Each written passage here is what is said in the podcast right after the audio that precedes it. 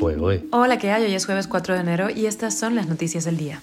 Esto es Cuba a Diario, el podcast de Diario de Cuba con las últimas noticias para los que se van conectando. El cubano Lenier Domínguez es octavo en el ranking mundial de ajedrez y la prensa estatal lo ignora. La sociedad civil independiente recibe el año apoyando a los necesitados con varias iniciativas. Legisladores piden al secretario de Estado de Estados Unidos el fin de todo esfuerzo para estrechar lazos con La Habana a raíz del caso Rocha. Exoficiales de las FARC y el MININ advierten sobre el trabajo agresivo de la inteligencia cubana en el mundo. Esto es Cuba a Diario, el podcast noticioso de Diario de Cuba.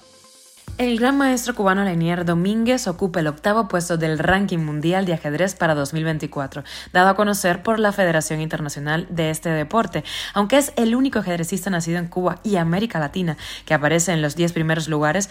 La prensa estatal lo ignora, no me sorprende. Esto sucede menos de dos meses después de que el INDER recordara que Domínguez es cubano y le abriera las puertas, supuestamente, pese a que en 2019 el sitio web oficialista Las Razones de Cuba cuestionó su derecho a tener la nacionalidad cubana. Cuba a diario. La Sociedad Cubana Independiente recibe el año apoyando a los necesitados con varias iniciativas, lo que debiera hacer el gobierno. La semana pasada el proyecto humanitario Aliento de Vida entregó cenas de Navidad a 44 personas que viven desamparadas en La Habana. También en la capital, el humorista Limay Blanco, con quien hemos hablado en Diario de Cuba, ofreció una cena para personas desfavorecidas el 31 de diciembre. Más de 300 personas disfrutaron de una velada con alimentos, música, humor y fueron testigos de la entrega de seis viviendas a familias vulnerables, según publicó el artista en sus redes sociales. Ese mismo día, en Guanabo, el dueño y los trabajadores del bar K5 prepararon una cena de fin de año para 180 ancianos y niños de bajos recursos. Y en Camagüey, una recogida de abrigos busca aliviar el frío de personas pobres y sin techo. Algunos legisladores estadounidenses pidieron a Anthony Blinken, el secretario de Estado de Estados Unidos, el fin de todo esfuerzo para estrechar vínculos con La Habana después del caso del ex diplomático Manuel Rocha, que fue acusado, recordemos, de espiar para el régimen cubano durante décadas. En una carta publicada este miércoles le exigen además determinar el alcance total del daño causado por las actividades de infiltración de Rocha e identificar también a cualquier colaborador o facilitador potencial.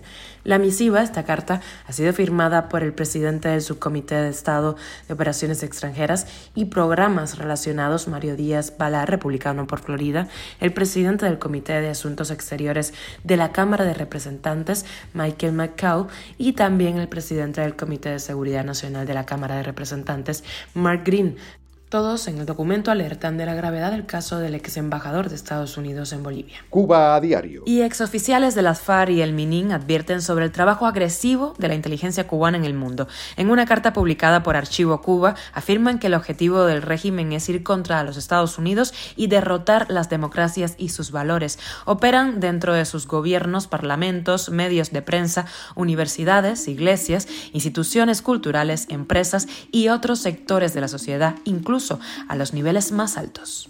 Esto es Cuba a Diario, el podcast noticioso de Diario de Cuba, dirigido por Wendy Lascano y producido por Raiza Fernández. Muchísimas gracias por informarte en Cuba a Diario. Te recuerdo que estamos contigo de lunes a viernes en Spotify, Apple Podcast, Google Podcast, Telegram y nos puedes seguir en redes sociales. Yo soy Wendy Lascano, te leo. Muchas gracias por estar con nosotros y nos escuchamos mañana.